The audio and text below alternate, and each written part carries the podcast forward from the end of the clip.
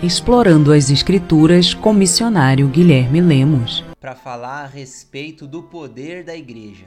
Então, como você sabe, nós estamos falando sobre os poderes da igreja, já falamos de vários poderes. E hoje eu quero compartilhar com vocês a respeito do poder do silêncio. Então nós pensamos que a igreja normalmente ela está ativa, sempre fazendo, isso não é errado, mas existe uma palavra, o silêncio, que deve ser muito bem apreciada pela igreja, porque ela é poderosa. Afinal, quando nós levamos uma vida com Cristo, palavras que parecem muitas vezes sem sentido começam a fazer sentidos na nossa vida. E para explanar a respeito desse poder, o poder do silêncio, eu quero ler com vocês o livro de Tiago, a partir do capítulo 2 e versículo 14, que diz assim: Meus irmãos, não é. Perdão, meus irmãos, qual é o proveito se alguém disser que tem fé, mas não tiver obras? Pode acaso semelhante fé salvá-lo? Se um irmão ou uma irmã estiverem carecidos de roupa e necessitados do alimento cotidiano, e qualquer dentre vós disser: Ide em paz, aquecei-vos e fartai-vos, sem contudo lhes dar o necessário para o corpo, qual é o proveito disso? Assim também a fé, se não tiver obras, por si só está morta. Mas alguém dirá: Tu tens fé e eu tenho obras. Mostra-me essa tua fé sem as obras, e eu, com as obras, te mostrarei a minha fé. Crês tu que Deus é um só, fazes bem. Até os demônios creem e tremem. Queres, pois, ficar certo, ó homem insensato, de que a fé sem obras é inoperante? Não foi por obras que Abraão, nosso pai, foi justificado quando ofereceu sobre o altar o próprio filho Isaque? Vês como a fé operava juntamente com as suas obras. Com efeito, foi pelas obras que a fé se consumou e se cumpriu a escritura, a qual diz: Ora, Abraão creu em Deus, e isso lhe foi imputado para a justiça, e foi chamado amigo de Deus. Verificais que uma pessoa é justificada por obras e não por fé somente. De igual modo, não foi também justificada por obras a meretriz Raabe, quando acolheu os emissários e os fez partir por outro caminho? Porque assim como o corpo sem espírito é morto, assim também a fé sem obras é morta. Então, o que nós acabamos de ler é retratado pelo apóstolo Tiago, e ele escreveu com o intuito de alcançar os judeus da dispersão. Se nós lermos ali no capítulo 1, ainda no versículo 1 de Tiago, nós descobriremos que ele escreveu para os judeus da diáspora ou os judeus da dispersão. O que ocorre é que o povo judeu passou por várias tribulações na sua história e ele foi disperso e foi levado cativo, por exemplo, pelo, povo, pelo Império Assírio, posteriormente pelo Império Babilônico. Isso fez com que as gerações nascessem em culturas estrangeiras. Não apenas isso. Após a morte de Jesus, nós lemos em Atos, no capítulo 7, também no capítulo 8, que Estevão foi morto. E a partir daí, os discípulos passaram a ser poderosamente, gravemente perseguidos, severamente perseguidos por amor ao Evangelho. E eles foram dispersos para outros locais. Então, para esses judeus agora convertidos do judaísmo para o cristianismo, o apóstolo Tiago escreve e ele começa falando para nós a respeito de fé no capítulo 2, aonde nós lemos. E o primeiro versículo que nós lemos diz assim: Meus irmãos, qual é o proveito se alguém disser que tem fé, mas não tiver obras? Pode acaso semelhante fé salvá-lo? Então, pode a fé sem obras salvar alguém? Basicamente é isso que o apóstolo Tiago está nos questionando. E quando nós lemos no capítulo do versículo 15, ao 17, nós descobrimos ali a respeito de algumas palavras motivacionais, podemos dizer assim. E ele diz assim: Se um irmão ou uma irmã estiverem carecidos de roupa e necessitados do alimento cotidiano, e qualquer dentre vós disser: Ide em paz, aquecei-vos e fartai-vos, sem contudo lhes dar o necessário para o corpo, qual é o proveito disso? Então você observa que nós vemos no cenário pessoas necessitadas que, de acordo com a fé cristã da qual nós devemos expressar, essas pessoas devem ser alcançadas por nós, devemos estender as mãos para elas. Mas o apóstolo Tiago questiona assim: se essa pessoa chegar necessitada, qualquer dentre vós lhes disser, ide em paz, aquecei-vos e fartai-vos. Você percebe aqui que é uma palavra que podemos dizer motivacional? Eu entendo que palavras motivacionais são vãs em sua essência, pois não carregam a verdadeira fé. A fé com obras, e é isso que Tiago está nos ensinando. Nós falarmos para essa pessoa, isso aí, vai lá, você vai conseguir, mas nós não estendermos as mãos para ela, não adianta nada. E ele está expressando isso dando um exemplo, uma situação casual que pode acontecer talvez na nossa igreja, na nossa família. E aqui eu quero refletir com vocês a respeito de alguns aspectos da igreja que nós podemos extrair a respeito do poder do silêncio. Quando nós olhamos para essa palavra silêncio e olhamos para a igreja, nós podemos expandir esse assunto. Eu quero falar sobre a igreja muda, a igreja morta e a igreja operante, baseando-se nesse texto. Primeiramente, a igreja muda, ou seja, aquela que não fala. Primeiramente, é importante entender que o próprio apóstolo Tiago, ele dedica alguns capítulos falando a respeito do poder da palavra. Por exemplo, no próximo capítulo, no capítulo 3, ainda no versículo 6, ele diz assim: Ora, a língua é fogo, é mundo de iniquidade. A língua está situada entre os membros de nosso corpo e contamina o corpo inteiro. E não só põe em chamas toda a carreira da existência humana, como também é posta ela mesma em chamas pelo inferno. Esse capítulo 3 é dedicado para falar sobre o poder das palavras, o poder da língua. Ali o apóstolo Tiago usa alguns exemplos para demonstrar que a língua ela tem um poder, poder de destruir ou de dar vida, poder de abençoar ou de amaldiçoar. Então, existe um poder nas nossas palavras. Porém, existe uma igreja muda hoje, e é aquela que não fala. E devemos saber que a hora certa de falar existe, porém Algumas vezes nós precisamos estar calados. Também não devemos ficar calados o tempo todo. E alguém que é mudo, o que, que é essa pessoa na realidade? Ela não pode falar por alguma debilidade, seja essa debilidade física ou psicológica. Essa pessoa não fala porque algo está lhe impedindo. Talvez ela queira falar, mas ela não consiga. E existem algumas estratégias que o inimigo utiliza para calar a igreja hoje. E eu quero falar de algumas formas que o diabo tem utilizado para calar a igreja. E primeira forma que eu encontro, existem diversas outras, mas eu falarei de três. A primeira forma é desmoralizando a igreja. Essa palavra desmoralizar, ela significa perverter, corromper ou tornar imoral. Então, uma igreja imoral perde o crédito em suas palavras. Então, ainda que ela tente falar, quem está ouvindo ou quem está ao seu redor se recusa a ouvir ou não dá crédito para aquilo que está sendo ouvido. Então, fazendo com que a igreja pareça muda diante dos outros. A outra forma que o inimigo utiliza é amedrontando a igreja.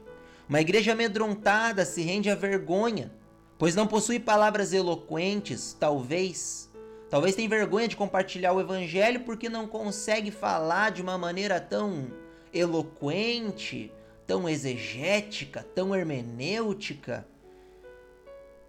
Se ou se esconde atrás de suas vestes religiosas para dizer que não está misturada com o mundo, porém não tem coragem de se opor quando precisa declarar a verdade do evangelho.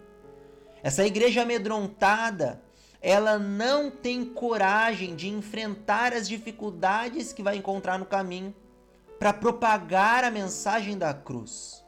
Ou ela vê toda uma sociedade se, se opondo à mensagem da cruz.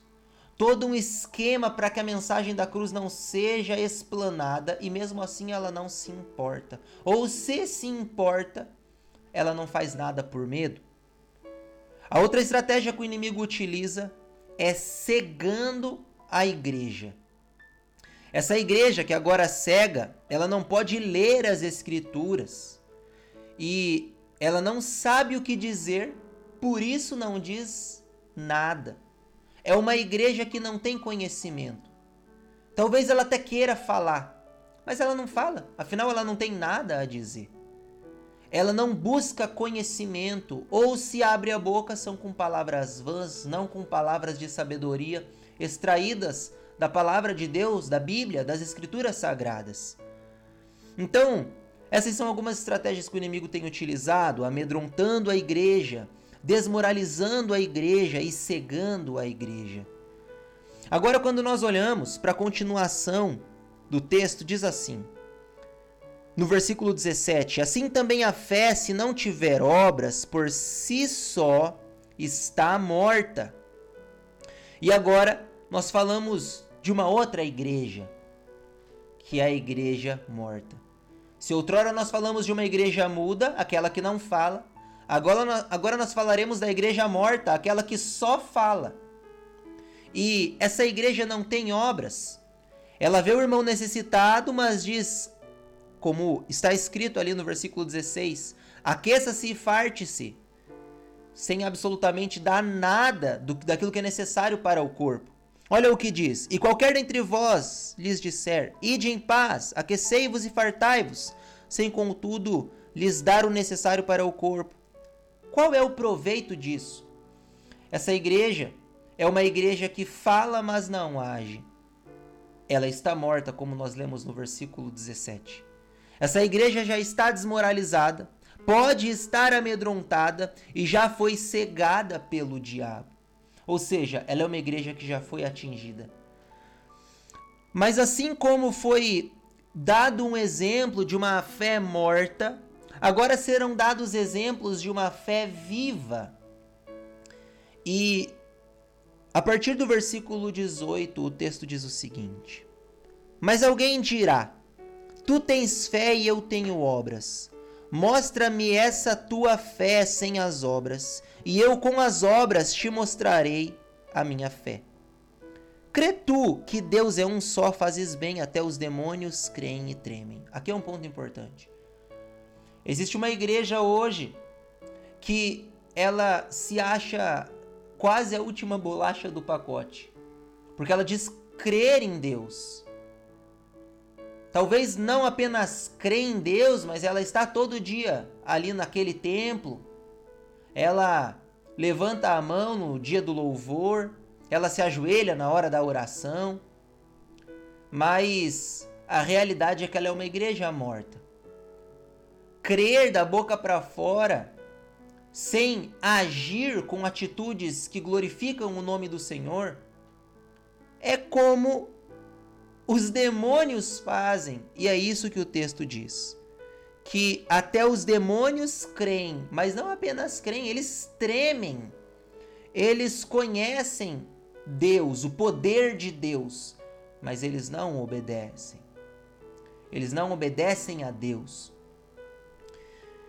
E o versículo 19, agora o versículo 20 diz assim: Queres, pois, ficar certo Ó homem insensato, de que a fé sem obras é inoperante. Então agora nós falaremos de uma igreja operante. Diz o seguinte: Não foi por obras que Abraão, o nosso pai, foi justificado quando ofereceu sobre o altar o próprio filho Isaque? Vês como a fé operava juntamente com as suas obras. Com efeito, foi pelas obras que a fé se consumou. Quando nós olhamos para o livro de Gênesis, no capítulo 22, no versículo 5, Abraão foi provado por Deus e deveria sacrificar seu filho. Então Abraão, antes de subir ao monte para fazer o sacrifício, ele disse aos seus servos as seguintes palavras: Esperai aqui com o jumento, eu e o rapaz iremos até lá, e havendo adorado, voltaremos para junto de vós. Você observe o que está escrito aqui? O que o que Abraão falou enquanto ele estava ainda subindo para sacrificar o seu próprio filho, ele avisou quem ficaria esperando. E ele falou o seguinte: Eu e o rapaz iremos até lá, e havendo adorado, voltaremos. Aqui ele falou no plural. Aqui nós vemos o efeito de uma fé viva. Porque ele precisou dar um passo de fé. Ele subiu para fazer o sacrifício mas dentro ele sabia que ele ia voltar com o seu filho. E o próprio filho, Isaac, perguntou: Onde está o cordeiro para o holocausto? Então Abraão respondeu: Deus proverá. Ele sabia que bastava ele obedecer, porque Deus proveria o cordeiro. É interessante porque aquele que recebeu a promessa ele ofereceu o seu único filho, o unigênito, o filho da promessa. E aonde nós lemos aqui no versículo 22, fala a respeito de uma fé poderosa. Eu vou reler para a gente gravar. Diz assim: Vês como a fé operava juntamente com as suas obras. Com efeito, foi pelas obras que a fé se consumou. A palavra consumou aqui, ela vem do grego e é telio. Isso significa completar, realizar, consagrar, terminar, cumprir, tornar perfeito. Então, particularmente com o objetivo de trazer a um fim completo, conclusão, chegar ao objetivo desejado, concluir uma obra ou dever. Agora, uma fé não consumada é uma fé incompleta, ou seja, uma fé imperfeita. Essa não é a verdadeira fé. Uma fé não consumada é uma fé que ainda não está seguindo Cristo da maneira que deveria. É uma fé que não está vivendo como deveria. Uma pessoa com uma fé não consumada, ela possui uma fé incompleta.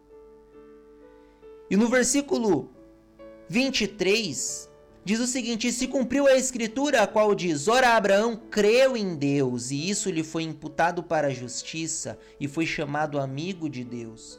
O fato de Abraão crer em Deus e ter uma fé, não apenas de palavras, mas uma fé ativa, que acompanha as obras, fez com que ele fosse chamado amigo de Deus. Abraão foi justificado pelas obras e pela fé por uma fé repleta de obras que agradam ao Senhor. Versículo 24 diz: Verificais que uma pessoa é justificada por obras e não somente por fé, que é o que eu acabei de falar. E agora no versículo 25 vai falar de outra pessoa, outro exemplo. E diz: De igual modo, não foi também justificada por obras a meretriz Raabe, quando acolheu os emissários e os fez partir por outro caminho. Então, a fé de Raabe foi acompanhada de coragem, pois o que ela fez poderia trazer-lhe a morte.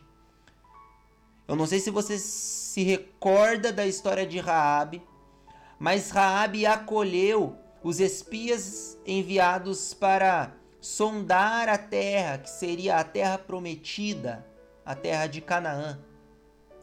E ao ela acolher esses espias, ela corria um grande risco de vida. Porque o rei daquela cidade, ele tinha enviado alguns soldados para descobrirem o que os espias queriam, mas Raabe foi corajosa e ela escondeu os espias na sua casa. E ela enviou aqueles soldados para outro caminho, dando assim proteção aos espias. Tudo porque ela tinha ouvido falar desse Deus. Esse Deus que vinha destruindo povos, como havia feito com o Egito, como havia feito com outros reis. Então, Raabe creu nesse Deus e ela tomou uma atitude corajosa, arriscando a própria vida, mas para isso ela pediu proteção.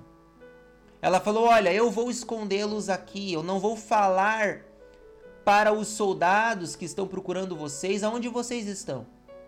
Mas eu também quero proteção."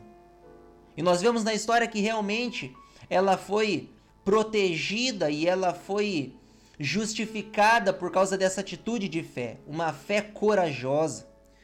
Então, aquele que tem uma verdadeira fé, mesmo sabendo que pode ser morto ou que precisa sacrificar o filho da promessa, ele não fica inerte. Todavia, ele age, que é o que o versículo 26 nos mostra, onde diz: Porque assim como o corpo sem espírito é morto, assim também a fé sem obras é morta. Ou seja, uma fé que não é corajosa para enfrentar as adversidades desse mundo. Uma fé que não estende a mão para aquele que está precisando. Uma fé que é apenas de palavras. Essa fé, na realidade, ela é morta. Assim como o espírito, o corpo sem o espírito é morto. Assim, essa fé sem as obras, ela é morta. E nós aprendemos aqui que a igreja ela precisa estar discernindo qual é a fé que ela tem exercido. Ela não pode ser uma igreja muda, tão quanto uma igreja morta. Ela precisa ser uma igreja que fala, mas que também age. Mas existe um silêncio que nos ensina muito. Porque isso não significa que nós devemos ser aquelas pessoas que só falam ou que falam demais. Até o nosso silêncio, quando ele é bem utilizado, ele glorifica a Deus. Afinal, o silêncio não significa, não representa que é uma pessoa que não tem fé ou que tem uma fé morta, mas um silêncio acompanhado de uma confiança poderosa em Deus, um silêncio acompanhado de uma pessoa corajosa que, mesmo diante das dificuldades, ela continua caminhando em prol da propagação do Evangelho de Cristo. Ela propaga o Evangelho, muitas vezes até de boca fechada com as suas atitudes. Essa pessoa, na realidade, ela agrada ao Senhor. E eu quero compartilhar com vocês Agora, para finalizar, a respeito do silêncio de Deus. Uma igreja que não está desmoralizada, amedrontada ou cega, sabe que até quando Deus se cala, ele está trabalhando. Qual o melhor exemplo de um Deus que, mesmo calado, ele opera milagres? A palavra de Deus diz em Isaías, no capítulo 64, no versículo 4, o seguinte: porque desde a antiguidade não se ouviu, nem que com ouvidos se percebeu, nem com os olhos se viu. Deus além de ti, que trabalha para aquele que nele espera. Romanos no capítulo 8, no versículo 28, diz: Sabemos que todas as coisas cooperam para o bem daqueles que amam a Deus, daqueles que são chamados segundo o seu propósito. Aquele que deposita a confiança no Senhor, ele sabe que, ainda que ele não tenha respostas da maneira que ele espera, Deus está trabalhando. O silêncio, o silêncio de Deus nos ensina a respeito da sua soberania também, porque ele não precisa falar para demonstrar quem ele realmente é. É num estalar de dedos que as coisas mudam. Basta uma palavra, se ele quiser assim fazer, para tudo mudar, para o cenário virar. E para concluirmos, a igreja que não é muda e não está morta é uma igreja que age. Essa igreja confia em Deus, até mesmo quando Deus está em silêncio. E o Senhor espera de sua igreja uma ação que se opõe ao império das trevas, como uma forma de consumar a fé em, Cristo Jesus. Então, que nós sejamos essa igreja, uma igreja que escolhe exercer uma fé corajosa, uma fé repleta de obras e que confia em Deus sabendo que Deus, ele tem o melhor para nós a todo momento. Talvez você esteja sendo convidado hoje a tomar uma atitude diferente. Talvez você esteja sendo convidado hoje a propagar o evangelho de uma maneira mais incisiva. Talvez você esteja sendo convocado por Deus para estender as mãos para um amigo, um familiar que você conhece e está passando por uma necessidade. Talvez você tenha um amigo, um irmão da sua igreja que precise da sua ajuda nesse momento e você está sendo convidado por Deus para ser resposta de oração na vida dele. Eu quero convidar você a ouvir a voz de Deus. A palavra de Deus diz que aquele que ouvir a voz do Senhor e abrir a porta, ele entrará e ceará com a sua igreja. Então que nós sejamos essa igreja que ouviu a voz de Deus e que agora escolhe segui-lo independente se ele quer falar ou não. Posso orar com você? Senhor, em nome de Jesus, nós lhe agradecemos porque nós sabemos, Pai, que a tua palavra é perfeita. Nós sabemos que as tuas ações são perfeitas, Jesus, e o Senhor é imutável. Mediante isso, Pai, nós lhe agradecemos. Lhe agradecemos porque o Senhor nos alcançou, apesar das nossas limitações. E hoje, Jesus, nós entendemos que somos limitados, mas servimos a um Deus ilimitado. E lhe pedimos, Pai, que o Senhor estenda as tuas mãos para nós, mãos misericordiosas, capazes de transformarem a nossa vida. Que em nome de Jesus, Pai, nós sejamos alcançados pelo Senhor e venhamos a exercer uma fé viva e eficaz. Uma fé repleta de boas obras que agradam ao Senhor em sua essência. Em nome de Jesus, essa é a nossa oração. Amém. Que Deus abençoe a sua vida.